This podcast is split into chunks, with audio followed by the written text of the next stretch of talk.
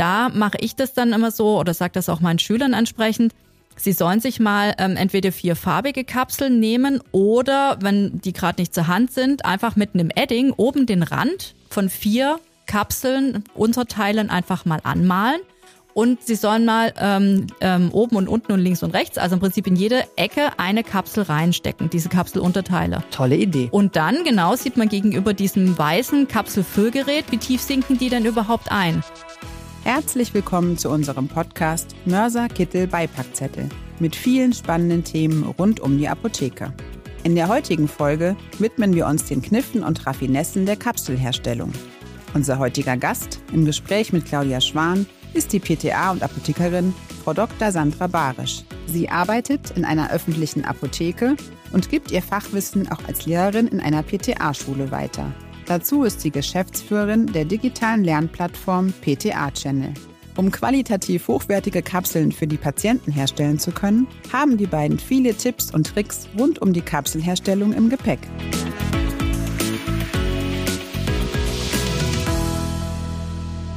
Hallo, Frau Dr. Barisch. Ich freue mich darüber, dass wir heute hier zusammensitzen in Hilscheid, um einen Podcast aufzunehmen zum Thema Kapselherstellung. Ich weiß, das ist für Sie auch ein Herzensthema und Sie sind da absolut fit in der Materie in Theorie und Praxis. Und deswegen freue ich mich umso mehr darum, dass Sie heute meine Gesprächspartnerin sind. Und ähm, ja, fangen wir einfach doch mal an. Ja, und ich freue mich total, dass ich da sein darf. Vielen Dank für die Einladung. Herzlich gerne und vielleicht folgt noch eine.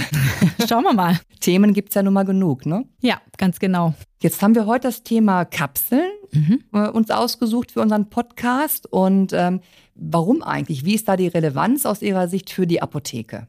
Ja, gut, Kapseln haben halt insbesondere deswegen eine sehr hohe Relevanz, weil wenn ich da was falsch mache, dann hat es halt unter Umständen sehr viel stärkere und negativere Auswirkungen auf den Patienten ähm, als wenn ich das bei einer Creme mache. Ja, also eine Creme wird in der Regel topisch aufgetragen, dann gibt's vielleicht eine Hautirritation, wenn da irgendwas nicht so ganz stimmt und dann ist aber gut. Bei einer Kapsel, die oral eingenommen wird ähm, und unter Umständen für einen Säugling oder Neugeborenen ist, ähm, dann kann das schon verheerende Wirkungen haben auf das Kind. Und ähm, deswegen ist es einfach wahnsinnig wichtig, dass die Kapseln nicht nur schön aussehen, weil daran sehe ich halt nicht, ob die Gehaltsgleichförmigkeit gegeben ist, sondern dass auch wirklich die Pulvermischung gestimmt hat, die ich da reingegeben habe. Und ähm, da kann man halt ganz schön viel falsch machen und wir schauen mal, ob wir heute ein paar dieser Knoten lösen können. Da ist, das ist ein toller Ansatz. Genauso sehe ich es nämlich auch. Es werden ja Kapselrezepturen vor allem dann angefertigt, wenn ich keine adäquaten Fertigarzneimittel habe. Und das ist oft der Fall für kleine Kinder, für Säuglinge, für Kleinkinder. Und da kommt es absolut darauf an, dass stimmt, was, was wir da abgeben. Und ähm, ich habe gesehen im DRC-NAF, da gibt es ja einige Verfahren, um Kapseln auch herzustellen. Ja. Ich weiß nicht, ob das ein guter Einstieg ist für uns. Ähm, ich habe mich so gefragt, kann ich mir eigentlich aussuchen, wann ich welches Verfahren wähle oder wie gehe ich da am besten vor? Ja, es ist ja tatsächlich so, dass man im, ja, in der glücklichen Lage ist als Apotheke, ähm, dass man immer das Verfahren nehmen kann, bei dem man selber für sich begründen kann, dass es das Richtige ist. Also von daher gibt es tatsächlich per se jetzt keine großartigen Einschränkungen. Man sollte sich schon so ein paar Gedanken machen. Je niedriger die dosiert die Kapseln sind, ähm, desto eher sollte man vielleicht den Schritt über die Vorverreibung machen. Ja, also das ist ja in der, ähm, in der volumetrischen Methode beschrieben, ähm, wenn der Wirkstoffgehalt sehr niedrig ist, dass ich das in mehreren Schritten mache. Dann gibt's auf der anderen Seite wiederum die gravimetrische Methode und die Volumenergänzungsmethode. Das sind jetzt mal die drei hauptsächlichen Methoden, ähm, die im DRC-NRF beschrieben sind. Und jede hat ähm, im Prinzip ihre Vor- und Nachteile. Mit welcher soll man denn starten? Gute Frage. Ich würde gerne mit der gravimetrischen Methode anfangen. Mhm. Ich kann sie kaum aussprechen. Das ist ja eine relativ neue Methode irgendwas mit Messzylinder, also so mit Volumen, das kennt man. Ja. Aber was verbirgt sich hinter dem Begriff gravimetrische Methode?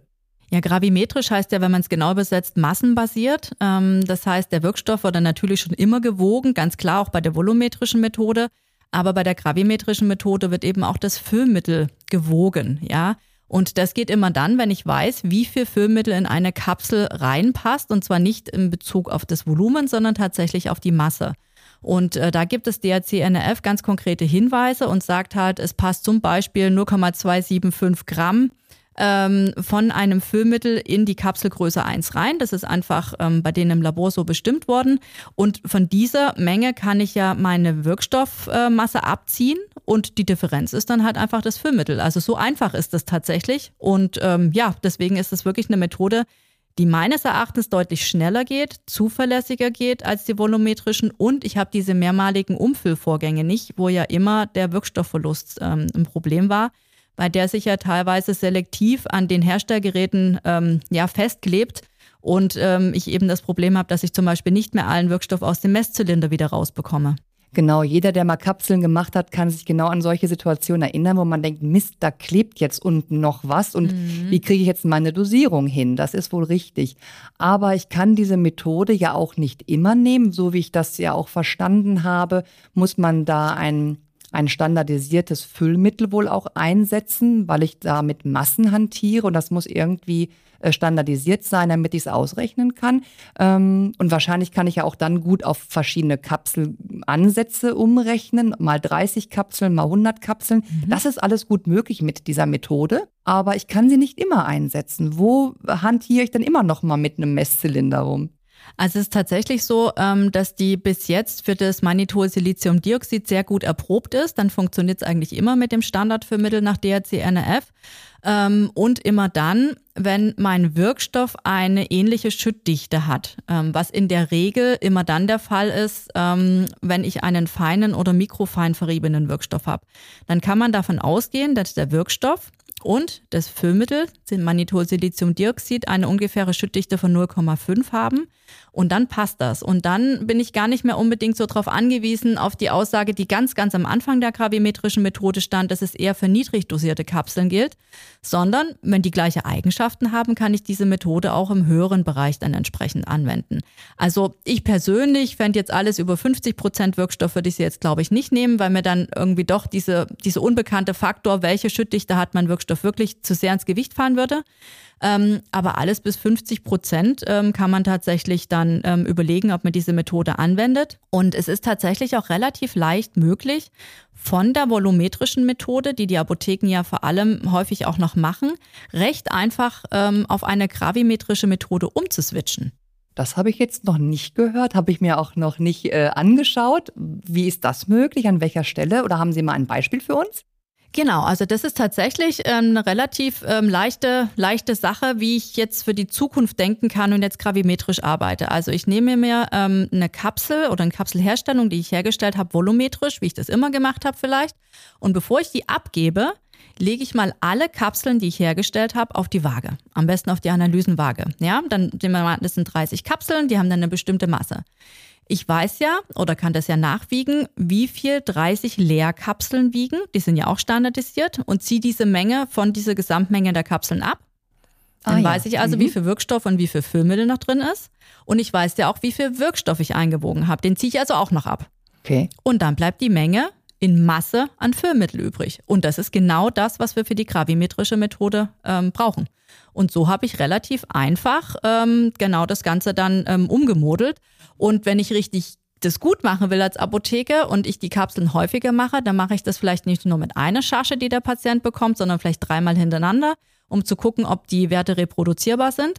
Und dann habe ich da wirklich einen ganz tollen Mittelwert. Und wenn die Abweichungen nicht allzu groß sind, dann kann ich wirklich diesen Durchschnittswert für die zukünftigen Herstellungen aber eben auf gravimetrische Art benutzen. Das klingt super, das klingt auch irgendwie total einfach. Aber mhm. ich kann mir vorstellen, da will man das eine oder andere bestimmt nochmal nachlesen. Vielleicht an der Stelle ein kleiner Werbeblock für das DRC NRF. Da findet man ja im allgemeinen Teil äh, ein ganzes Kapitel, welches sich dem Thema Kapselherstellung widmet. Und da findet man verschiedene Kapselfüllstoffe beschrieben, die Eigenschaften. Da findet man beschrieben, wie die äh, verschiedenen Methoden funktionieren. Ja. Und ich durfte in der Vorbereitung da auch wirklich einiges an Aha-Erlebnissen verbuchen bei mir, ähm, weil, weil sowas zu lesen ist das eine aber wirklich mal die Texte zu verstehen. Und bei, an der Stelle sei mal gesagt, ich äh, musste manche Sätze zwei, dreimal lesen, um wirklich zu verstehen, was wird da von mir verlangt als Rezeptarin? Wie ist das in der Praxis jetzt gemeint, was hier steht? Ähm, nein, aber die Hinweise sind toll. Da kriegt man wirklich eine super Anleitung für die Praxis. Wir haben jetzt schon einiges an Theorie besprochen, da möchte ich auch kurz bei bleiben. Ähm, ich bin auch schon etwas länger PTA und habe auch so gedacht zwischendurch mal beim Lesen der ganzen ja relativ neuen äh, Monographien oder neuen Texte, ja früher wurde irgendwie auch viel mehr verrieben. Das ist ja heute in diesen Mesteliner-Methoden, die beschrieben sind, ja gar nicht mehr so der Fall. Irgendwie wird ja da der Wirkstoff erstmal vorbehandelt ja. und da geht man dann davon aus, wenn man dann da sich für eine Methode entscheidet, dass der Wirkstoff entsprechend vorbehandelt ist. Also das heißt, die Teilchengröße, die muss irgendwie stimmen und der Kapselfüllstoff ist auch fertig. Ja, und dann wird irgendwie munter gemischt, oder? Ja, so ungefähr. Das müssen wir jetzt mal kurz aufdröseln. Genau. Der erste Schritt ist ja tatsächlich, ich muss mir überlegen, in welcher Form, welche Kristallform liegt gerade mein Wirkstoff vor. Wenn ich den mikrofein äh, gepulvert äh, beziehen kann, sollte ich das auch zwingend tun. Wenn das nicht der Fall ist und ich bekomme tatsächlich Kristalle, dann sollte ich diesen Wirkstoff vorverreiben. Und zwar zwingend, weil er muss ja die gleichen Eigenschaften haben wie das Manitol-Siliziumdioxid-Füllmittel, wenn ich das verwende für die gravimetrische Methode, wenn wir dabei bleiben wollen. Das heißt eben auch, ich muss es in die gleiche Teilchengrößenbereich bringen. Und hier empfiehlt das DRC-NRF, ähm, eine sehr große Reibschale zu nehmen, einfach um da auch entsprechend Druck aufbauen zu können, weil wenn Sie sich vorstellen, Sie schmeißen einen Haufen Pulver in die Mitte einer Reibschale und rühren da mal ein bisschen drin rum, dann wird da gar nichts vermahlen, ja. Also dann schmeißen wir die Pulverteilchen hin und her, aber sonst passiert da nichts. Und ähm, deswegen ist es wichtig, dass die ausreichend groß ist und sie empfehlen auch, Siliziumdioxid als Mahlhilfe entsprechend zuzusetzen. Bis zu einer Menge von 1% ungefähr ist das auch gar kein Problem. Man muss natürlich dann das bei der Einwaage des Wirkstoffs, den, des Verriebenen dann mit berücksichtigen und diesen Faktor des Siliziumdioxids wiederum ähm, draufrechnen. Genau, das heißt, wenn ich dann diesen Wirkstoff fein verrieben habe, dann kommt ja eigentlich erst dann die Pulvermischung dran. Und diese Pulvermischung macht man tatsächlich auch nicht mehr, also auf gar keinen Fall mehr im Mörser, sondern wirklich in einer glatten Schale, am besten eine Edelstahlschale, äh, weil Melaminharz ja auch häufig ähm, so ein bisschen diesen, ja, diesen gelben Anflug schon hat. Die meisten kennen das aus der Apotheke sicherlich. Da weiß man jetzt auch nicht so ganz genau, was sich da wiederum mit rauslöst. Deswegen am besten eine Edelstahlschale. Und dort wird dann tatsächlich mit einem glatten Pistil gemischt und auch mit den Kartenblättern. Mhm. Und das ähm, entsprechend auch ausreichend im Verhältnis ein Teil ähm, Wirkstoff plus vier Teile ähm, Füllmittel. In völlig unkritischen Fällen kann man bis zu zehn Teile nehmen und das dann im Prinzip langsam aufstocken. Also nicht alles im Prinzip auf einmal zusammentun, sondern wenn wir sehr niedrig dosierte Wirkstoffe haben, das auch in mehreren Schritten dann durchführen. Ähm, und der Grund, warum man das nicht mehr in der Reibschale macht, ist halt einfach der, das Ganze heißt ja Manitol 35 hat eine Korngröße von ungefähr 50 Mikrometern. Und wenn ich da in der Reibschale drauf rumreiben würde, dann hätte ich keine 50 Mikrogramm mehr, ähm, sondern ich würde das zerkleinern und dadurch würde sich ja auch im Prinzip das, ähm, die Schüttdichte, Schüttvolumen und so weiter wieder ändern. Und das genau. ist ja genau. genau das, was ich nicht möchte, weil ich möchte ja dieses standardisierte Füllmittel behalten. Genau, das ist so, äh, wie ich finde, das, das Stichwort, das zieht sich so durch die ganzen Texte. Man will eben standardisiert arbeiten. Ja. Und ähm, genau, was man so früher hatte mit uch zu viel Pulver und jetzt muss ich wie viel, wie oft stampfen an jeder Ecke und klopfen mit dem Pistil und naja, das haben wir eben dann nicht mehr. Und da möchte ich fast den Bogen so ein bisschen spannen in die Praxis. Mhm. Wenn ja dann theoretisch klar ist oder beziehungsweise eine Herstellungsanweisung für die Praxis dann klar ist, welche Methode ich wähle und wie die einzelnen Schritte sind, dann haben wir ja immer noch irgendwann die spannende Aufgabe, Kapseln lose Kapseln oder auch Kapseln auf Karte, die es ja gibt, in mhm. Kapselfüllmaschine reinzubringen. Und dann muss ich die Pulvermischung gleichmäßig verteilen. Und da möchte ich jetzt mal ganz gerne äh, jetzt mal den Blick hinwerfen.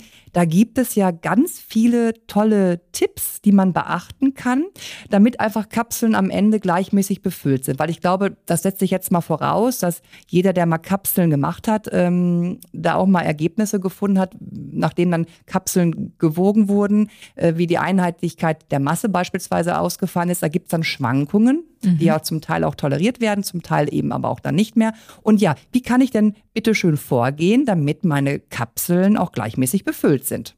Ja, das fängt ja eigentlich schon damit an, dass sie das Kapselfüllgerät, was vielleicht schon eine ganze Weile nicht mehr benutzt wurde, aus dem Schrank holen, das hinstellen und dann sich mal überlegen, ja, sinken jetzt eigentlich alle Kapselunterteile gleich tief ein? Das sieht man häufig gar nicht so genau.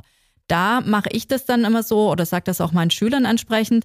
Sie sollen sich mal ähm, entweder vier farbige Kapseln nehmen oder, wenn die gerade nicht zur Hand sind, einfach mit einem Edding oben den Rand von vier Kapseln, Unterteilen einfach mal anmalen.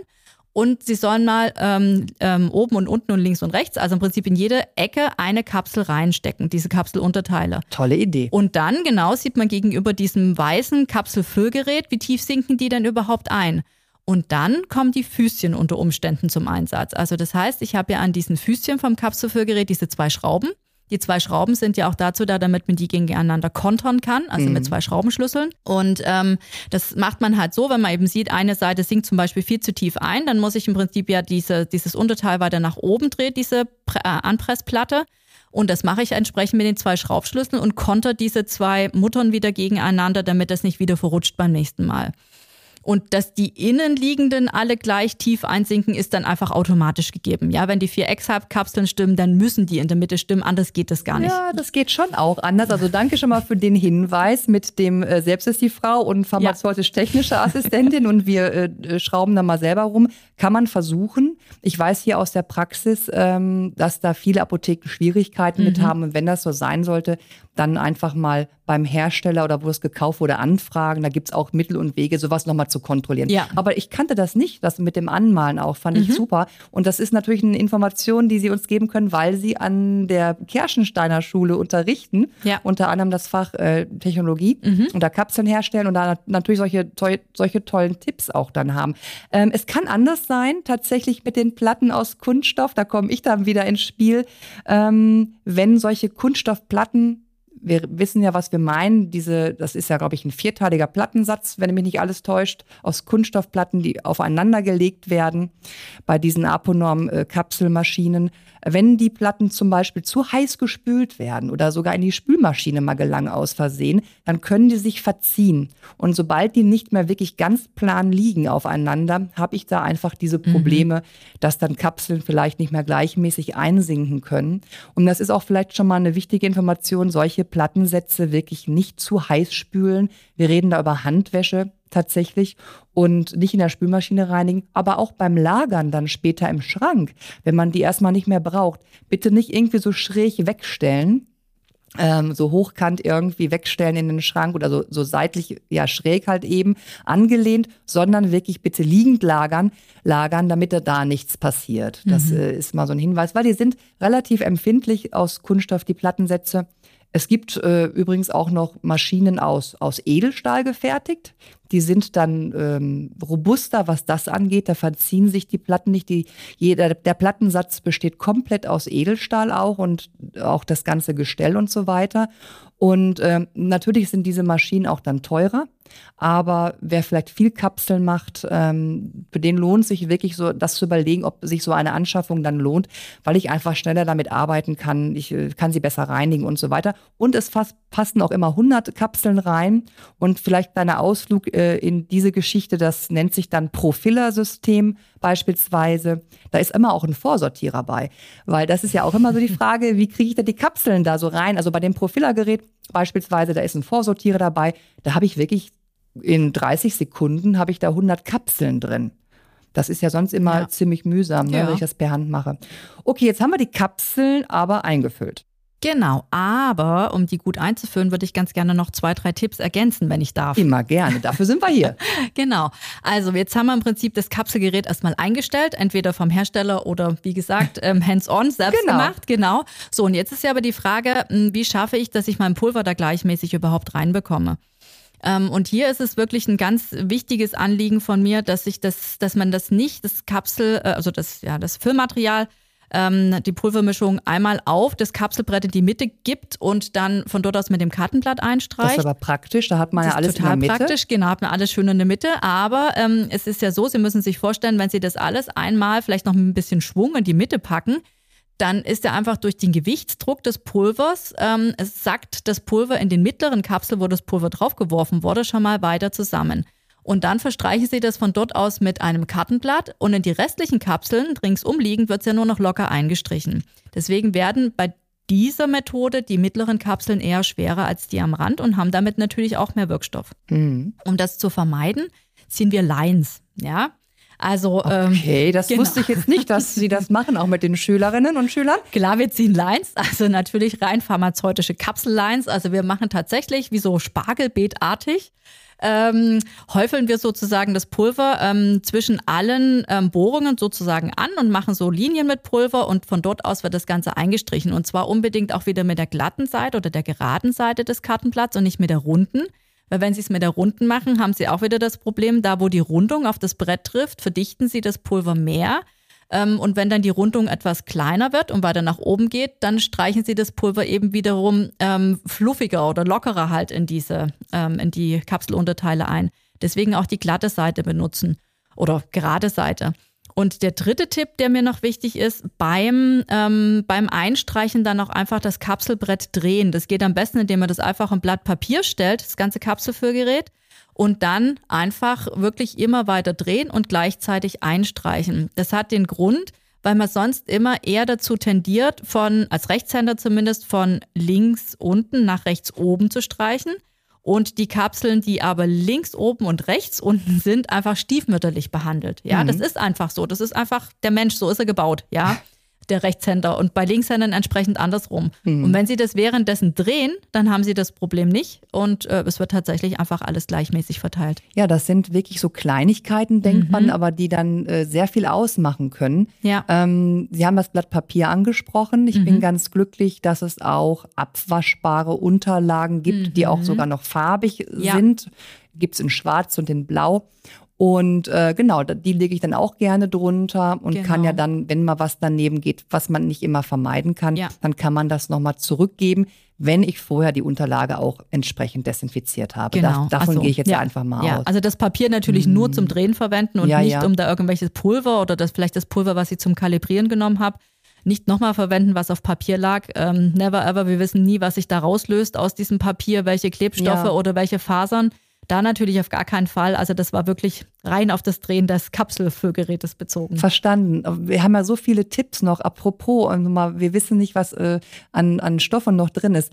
Ähm, wie sieht es denn aus mit dem Thema, jetzt habe ich zum Beispiel eine Kapselfüllmaschine für 60 Kapseln. Mhm. Ich muss aber nur 30 machen, weil der Patient nur eine Kapsel am Tag nehmen muss, einen ja. Monat lang. Ja. Ähm, da kann ich ja jetzt irgendwie das abkleben. Was genau. nehme ich denn da am besten? Ja, also beim Abkleben ist tatsächlich das Wichtigste, dass man das ähm, zum einen symmetrisch macht, ähm, links ähm, abkleben und rechts abkleben, sodass in der Mitte die Löcher offen bleiben, weil wohl der Mensch auch, habe ich mal gelesen, einen Parallaxenfehler hat und wenn das asymmetrisch abgeklebt ist, dann hat er wohl die Tendenz, auch asymmetrisch einzustreichen. Ach, das gibt so alles gar nicht. Genau. Ja. Und deswegen ähm, ist es, wird es halt empfohlen, auch in der Literatur, dass man das halbwegs symmetrisch abklebt, zum Beispiel links zwei und rechts drei Reihen zum Beispiel.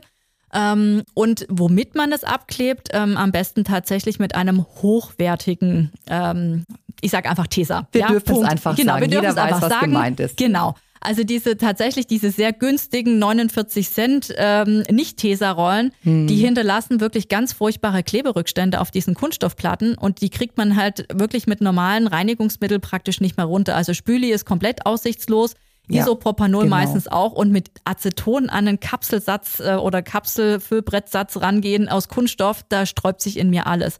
Und Tesa lässt sich tatsächlich einfach rückstandslos ähm, lösen. Und nein, wir bekommen beide kein Geld von der Firma Tesa, sondern es ist einfach wirklich das Einzige, was funktioniert. Genau, und äh, ich bin so glücklich, dass wir beide hier mal zusammensitzen, weil da so viele Informationen einfach mal zusammenfließen. Und ich hätte auch noch so ein paar Infos auf Lager.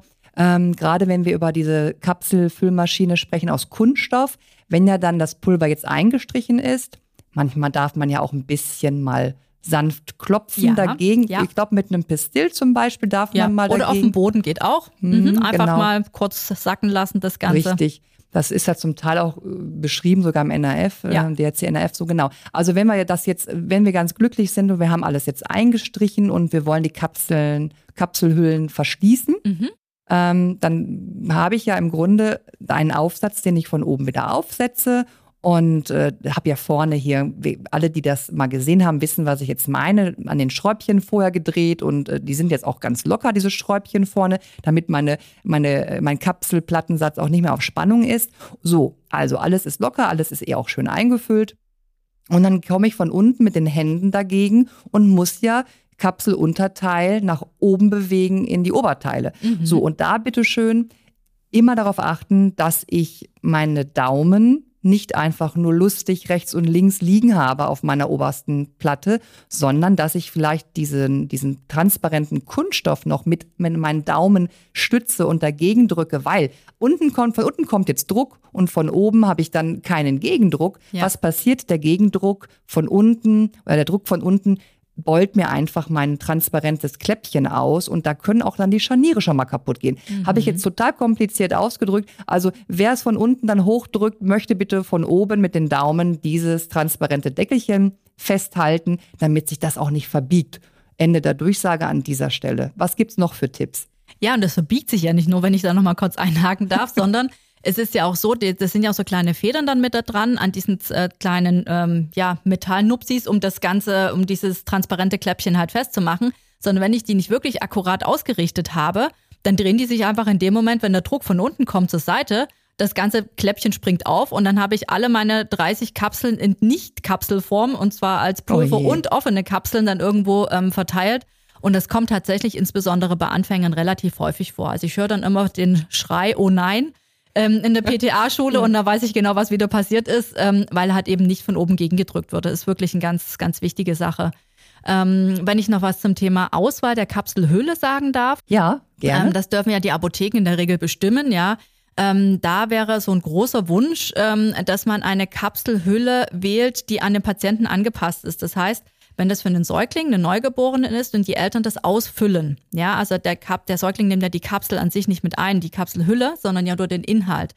Ähm, dann ist es für die Eltern viel einfacher, wenn sie das aus einer transparenten Kapselhülle ausfüllen, weil sie dann nämlich genau sehen, ob noch was drin hängen geblieben ist und dann nochmal nachklopfen können. Ja, wenn sie sich wichtig. vorstellen, dass man das in so eine opake Kapsel, die sicherlich zum Lichtschutz ähm, sinnvoll ist, aber da ausfüllen muss und das ist weißes Pulver in einer weißen Kapsel, dann mhm. sehen die Eltern gar nichts, ob da noch was drin ist. Und das wäre natürlich fatal, wenn wir uns so viel Mühe geben und Einwaage-Korrekturfaktoren berechnen und Aktivitäten und ähm, mhm. irgendwelche ähm, Säure-Base-Faktoren hin ja, und her, ja. ja, und geben uns wahnsinnig viel Mühe. Und am Ende ist es praktisch alles perfekt und dann können es die Eltern nicht wirklich ähm, sehen und einschätzen, ob sie alles umgefüllt haben, dann hätten wir uns den Rest auch sparen können, um es jetzt mal ganz plakativ zu sagen.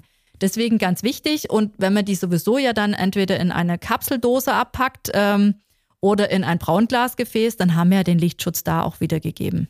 Ja, auf jeden Fall ein guter Hinweis. Auf die Kapselhüllen sind wir auch eher noch gar nicht eingegangen. Genau, da gibt's ja verschiedene Materialien, die man einsetzen kann. Mhm. Ne, Gelatine oder Gelatine sagt man, glaube ich, in der Apotheke immer noch. Ehrlich? Ja, dachte ich. Habe ich, ich früher. Gelatine. Gelatine, ja, echt? Ja, Kommt vielleicht auch aufs Bundesland an. Ja, also in Baden-Württemberg sagt man Gelatine. Okay. So. Im Ruhrgebiet haben wir gelernt, das heißt Gelatine. Okay. Na gut. Auf jeden Fall, äh, wenn wir dieses Material haben, dann haben wir auch noch eine andere Alternative. Gibt es ja auch noch aus Zellulose, aus Hypromelose. Also mhm. Hypromelose-Kapseln sind das ja auch, sind auch beschrieben im DRC-NRF beispielsweise, auch, auch an anderen Stellen.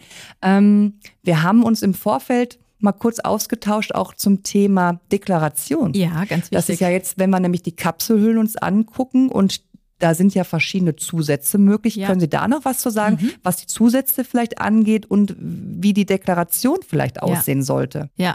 Das ist wirklich ein wichtiges Thema, weil das erleben wir tatsächlich immer wieder aus der Erfahrung heraus, dass es nicht allen Apotheken ganz klar ist. Also man merkt das auch an den Rückfragen, wenn ich ein Seminar zum Beispiel zu dem Thema gebe. Man muss ja zwei Fälle unterscheiden. Wenn der Patient, jetzt bleiben wir mal bei unserem Säugling, die Kapselhülle nicht mit einnimmt, also nur das Pulver, mhm. dann ist die Kapselhülle ähm, rechtlich betrachtet das Primärpackmittel für ein abgeteiltes Pulver. Ja. Und damit muss auch die Zusammensetzung der Kapselhülle nicht zwingend mit auf dem Etikett angegeben sein. Ich finde es fair, wenn man mindestens drauf schreibt Gelatinekapseln, dass Menschen, die aus religiösen Gründen oder auch einfach vielleicht, weil sie Veganer sind, das wissen, dass es in Gelatinekapseln abgepackt wurde. Aber es ist nicht so, dass es ein Ausgangsstoff oder Ausgangsbestandteil ist.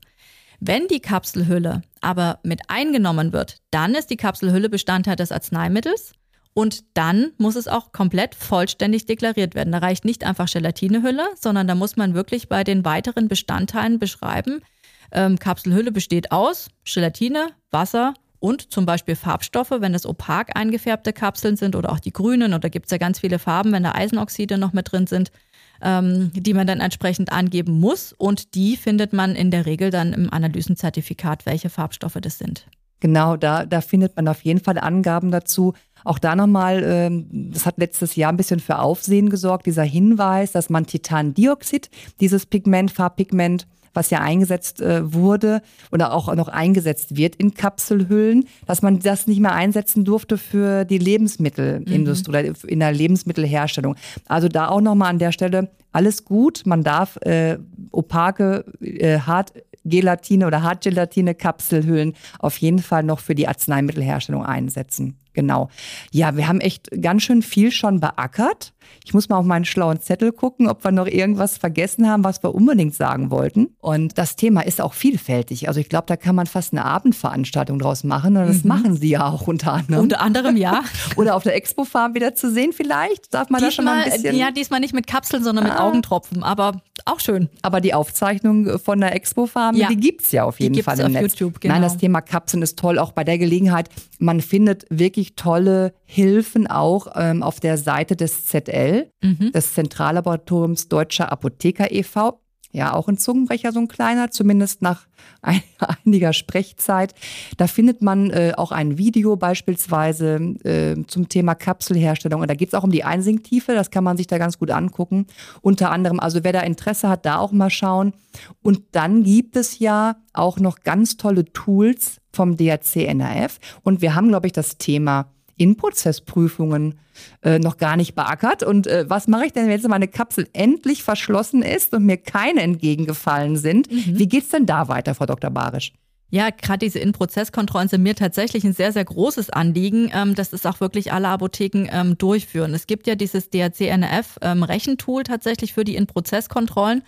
Und das rechnet ja schon alles für mich. Also deswegen nochmal der Appell an alle, die das vielleicht noch nicht kennen oder noch nicht benutzen, benutzen Sie es einfach mal. Sie müssen nichts weiter tun als wiegen und diese Werte dort eintragen. Das alles andere hin. macht das Tool. Genau. Und das ist ja auch so schön farbig markiert. Alles, was gelb ist, dürfen Sie anfassen und Ihre Werte eintragen. Und alles, was blau ist, ist die Formel hinterlegt. Die bitte nicht anfassen. Sie können sie sowieso nicht ändern, aber ähm, dort kommen dann im Prinzip die Ergebnisse raus, ähm, die Sie brauchen, um einschätzen zu können, ob die Kapseln gut sind oder nicht. Und ähm, das Rechentool, das überprüft im Prinzip drei Sachen. Und zwar zum einen die Masseneinheitlichkeit, die Massenrichtigkeit und den Massenverlust. Kurze Erklärung.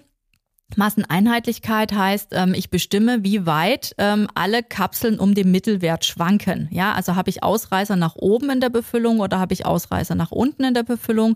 Und dann wird mir ein Grenzwert an oder beziehungsweise mir wird ein Wert ausgerechnet, und die Grenze, die empfohlen ist, sind da ungefähr fünf Prozent, dass das Ganze nach oben und nach unten schwanken darf. Das ist ja ähnlich wie die Methode, ähm, die auch im Farm Euer beschrieben ist, die dann in dem Fall mit 20 statt mit 10 Kapseln, wie im Rechentool gemacht wird ähm, oder lange gemacht wurde, äh, verwendet werden kann. Ähm, die Farm Euer Methode ist jetzt auch in das neue Rechentool mit integriert. Ich kann also auch 20 Kapselgewichte dort entsprechend angeben und dann wird eben geschaut, ob ähm, alle meine Kapseln in diesen Grenzwerten äh, liegen, die das äh, Farm Euer dann entsprechend angibt. Bei der Methode, das war ja im Prinzip vom Farm Euer her, war da ja an dieser Stelle immer Schluss, bevor mhm. es das Rechentool gab. Und da wusste ich, okay, meine Werte, ich habe keine Ausreißer, aber die beziehen sich nur auf den Mittelwert. Der Mittelwert muss aber nicht zwangsweise mein Sollwert sein. Mhm. Das heißt, wenn ich alle Kapseln nur zu 70 Prozent befüllt habe, sind die zwar wunderschön, zwischen 69 und 71 Prozent vielleicht, ja, aber ich bin 30 Prozent vom Sollwert weg, was irgendwie auch doof ist. Definitiv. genau. genau. Und deswegen gibt es dieses zweite, ähm, den zweiten Teil der Berechnung in dem Rechentool und da geht es um den Massenverlust. Das heißt, wie gut habe ich gearbeitet, wie sauber habe ich gearbeitet oder habe ich vielleicht bei der Herstellung ein bisschen geschlampert und es ist doch ein bisschen Pulverpatzer passiert, ich habe doch ein bisschen was rausgeleert oder einfach die Schale nicht ausgekratzt, mhm. ähm, gestaubt, mhm. ja. Windzug, was auch immer. Auf jeden Fall wird dort ähm, bestimmt, wie viel Massenverlust an Füllmittel plus Wirkstoff ich habe. Und wenn ich weiß, ich habe dann halt 15 Prozent Massenverlust, heißt es mhm. ja automatisch, wenn meine Pulvermischung gleichmäßig war, ich habe auch 15 Prozent Wirkstoffverlust. Und das darf natürlich auch nicht sein, ja. Nee. Da liegen die Grenzwerte bei drei Prozent. Und das dritte, was noch bestimmt wird, was ich erwähnt hatte, ist die Massenrichtigkeit. Da wird, äh, das wird angewendet nur für die gravimetrische Methode und da wird geschaut, ähm, inwieweit meine Werte Füllmittel plus, äh, plus Wirkstoff an den theoretischen Füllmittelwerten liegen. Also mhm. im Endeffekt sagt das was darüber, äh, darüber aus, ähm, ob die Methode, die gravimetrische, überhaupt geeignet ist. So könnte man es kurz zusammenfassen. Deswegen geht es halt auch nur für die gravimetrische Methode. Ähm, und halt nicht für die volumetrische, dann muss ich das einfach weglassen. Hm. Ja, das ist eine, eine, eine, super Hilfe, dieses Tool. Ich liebe äh, diese Tools sowieso, auch für andere Berechnungen, zum Beispiel, wenn es um die Faktorberechnung geht von Wirkstoffen. Ja. Da kann ich, es ist, ist eine andere Tabelle, das ist klar, ja. aber äh, wie Sie schon sagten, ich muss lediglich an die vorgesehenen Stellen meine Werte eintragen. Ja. Und wie durch Zauberhand habe ich einen ein Ergebnis unten in der Tabelle und bin da sehr glücklich mit. Ähm, ich habe gelesen, das ist ja ähm, auch jetzt eine neue Aussage, eine neue Info, dass äh, bei den Neomethinsulfatkapseln 250 Milligramm, dass da das Herstellungsverfahren gerade verändert wurde. Also die Empfehlung hat sich geändert. Können Sie dazu noch mal kurz was sagen? Warum hat sich das geändert? Mhm. Also bei den Neomethinsulfatkapseln, als die ins NRF die Vorschrift aufgenommen wurde, wurden die ja auch gravimetrisch hergestellt. Und da hat man halt, ähm, das war eigentlich für alle vielleicht ein bisschen eigenartig, was ja immer hieß, naja, die ähm, Schüttdichte des Wirkstoffs sollte angepasst sein an die, äh, an die des Wirkstoffs. Also sie sollten im Prinzip ähnlich sein für Mittel und ähm, Wirkstoff. Ja, sonst funktioniert genau, ja das sonst Prinzip funktioniert nicht. nicht. Genau, das hat man ja vorher ausführlich besprochen. Jetzt war es dort in dem Fall so, ähm, dass der Wirkstoff ungefähr bei ja 0,5 aufwärts lag und das Füllmittel aber nur bei 0,3. Mhm. Aber die Rezeptur schon dahingehend optimiert war, dass es trotzdem passt. Ja, also das hat sich dann ausgeglichen und ähm, dann hat es im Prinzip in den ersten Versuchen soweit gepasst. Jetzt haben bei der Herstellung dieser Kapseln viele Apotheken dem DRC-NRF aber wohl rückgemeldet, ähm, dass sie ungleichmäßig befüllte Kapseln hatten, dass sie die nicht ganz voll bekommen haben und so weiter. Und dann haben sich das DRC-NRF nochmal hingesetzt und hat das überprüft und es ist tatsächlich so, ähm, Neomethinsulfat ist ja ein Wirkstoff, der in internationalen Einheiten dosiert wird oder verordnet wird. Das heißt, je nach Aktivität, Wassergehalt der Substanz ändert sich die Einwaage in Gramm, mhm. je nachdem, welche mhm. Charge ich gerade nehme. Das heißt, ich habe einen unterschiedlichen Anteil an Wirkstoff in Gramm und damit natürlich auch einen unterschiedlichen Anteil an Füllmittel in Gramm. Und deswegen schwanken diese Werte. Und deswegen ja. ist es eben nicht so standardisiert, wie man sich das vorgestellt hat, weil halt einfach die Eigenschaften dann doch wieder stärker zum Tragen kommen und man ist jetzt dazu übergegangen, das eben nicht mehr gravimetrisch, sondern volumetrisch ähm, entsprechend Das ist ja jetzt meine Frage gewesen, wie denn dann? Also volumetrisch ja, beschrieben genau, ist ja. ja. das Verfahren auch wiederum sehr gut. Ganz genau, auch wirklich direkt in der Vorschrift. Also ja. die Vorschrift ist komplett umgemodelt mhm. worden, also komplett auf volumetrisch jetzt wieder gegangen, einfach um da wirklich sicherzustellen durch die extrem weit auseinanderliegenden Schüttdichten, dass mhm. es trotzdem gleichmäßige Kapseln werden. Ja, und das ist das Tolle auch an unserem Beruf. Man hat immer mal neue Erkenntnisse und kann Anpassungen vornehmen oder muss sie auch vornehmen. Und das zeigt auch äh, wirklich wieder, wie wichtig das ist, dass man sich mal immer, immer wieder neu informiert, was gibt's für Änderungen und so weiter. Und da auch nochmal kurz erzählt, ähm, das Erste, was ich morgens mache, wenn ich hier ins Büro komme, ist tatsächlich mich einzuloggen im DRC NRF weil man da einfach immer up to date ist, mit neuesten Informationen versorgt ist. Und ähm, ja, einfach das, diese Hinweise sind eine große Hilfe für die Praxis oder auch für die Beratung. Ich selbst stelle ja nicht unbedingt viel her, aber ich werde ja das eine oder andere schon mal gefragt. Ähm, das ist auch übrigens eine gute Frage an Sie nochmal. Ich denke, mhm. wir haben jetzt so an ziemlich alles gedacht müssen ja. hier dann doch mal leider zum Ende kommen. Vielleicht machen wir noch mal eine neue Schade. Auflage. Klar, sofort. Fortsetzung. Fortsetzung folgt. Wer weiß, genau auch da können wir ja äh, immer mal schauen, was noch auf uns zukommt und das äh, entsprechend entscheiden. Nein, aber ich hätte noch mal eine Frage. Gibt es noch irgendeine Information, einen Hinweis, der Ihnen besonders am Herzen liegt, den Sie unseren Hörerinnen und Hörern mitgeben möchten? Ja, vielleicht ein kleiner Hinweis noch. Wir hatten es ja vorhin im Prinzip von dem Rechentool, ja, von dem DRCNF-Rechentool zur In-Prozess-Kontrolle. Und hier ist es so, dass viele ähm, sagen, ach ja, ich kann ja bei mir jetzt, wenn ich vo weiter volumetrisch herstelle, ja immer nur den ersten Teil, das heißt die Masseneinheitlichkeit überprüfen. Und hier vielleicht nochmal den Tipp. Sie können das DRC-NRF-Rechentool weiterhin auch nehmen, wenn Sie volumetrisch herstellen für den Massenverlust. Und da funktioniert das Ganze einfach so, wenn Sie Ihren Messzylinder gefüllt haben mit Wirkstoff und Füllmittel. Mhm. Dann machen Sie es doch einfach so, dass Sie diesen ähm, vollen Messzylinder mal auf die Waage stellen. Ah, ja. Und dann ziehen sie das Leergewicht des Messzylinders ab und wiederum den Wirkstoff ab. Und dann haben sie auch die Menge an Füllmittel, die sie in die Kapseln reinfüllen. Hm, genau. Zumindest ähm, in der Theorie. Ähm, und das ist ja genau der Wert, der dem Rechentool im Prinzip noch fehlt, um äh, den Massenverlust auszurechnen. Mhm. Und das ist dann wirklich ganz einfach so, dass Sie im Prinzip wirklich über diesen Schritt, Sie wiegen einen Messzylinder und rechnen die Füllmittelmenge aus, auch sicherstellen können, dass Sie keinen Massenverlust haben. Also das ist ganz einfach möglich und ist perfekt und dann sind Sie wirklich in diesen beiden Sachen absolut sicher. Wenn die Pulvermischung vorher gut war. Da wären wir wieder fast am Anfang. Ja. Ich bedanke mich herzlich für das tolle Gespräch, über den tollen Austausch. Ich habe viele Informationen auch noch mal mitgenommen auf jeden Fall und freue mich auf eine eventuell auf eine Fortsetzung Total. oder oder ich freue mich auch, falls wir noch mal ein anderes Thema beleuchten wollen zusammen. Also nochmal herzlichen Dank Frau Dr. Barisch für diesen tollen Podcast. Ja, vielen Dank, dass ich da sein durfte. Und bei uns wird der zweite Teil noch besser als der andere im Gegensatz zu den vielen Kinofilmen. das glaube ich gewiss. Also dann tschüss, schönen Tag noch. Ebenso, tschüss. Vielen Dank fürs Zuhören und bis zur nächsten Folge von Mörser Kittel Beipackzettel. Für die heutige Unterhaltung haben gesorgt Frau Dr. Sandra Barisch und Claudia Schwan.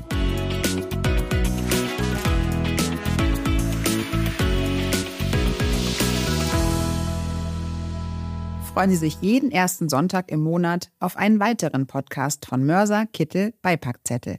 Über eine positive Bewertung freuen wir uns.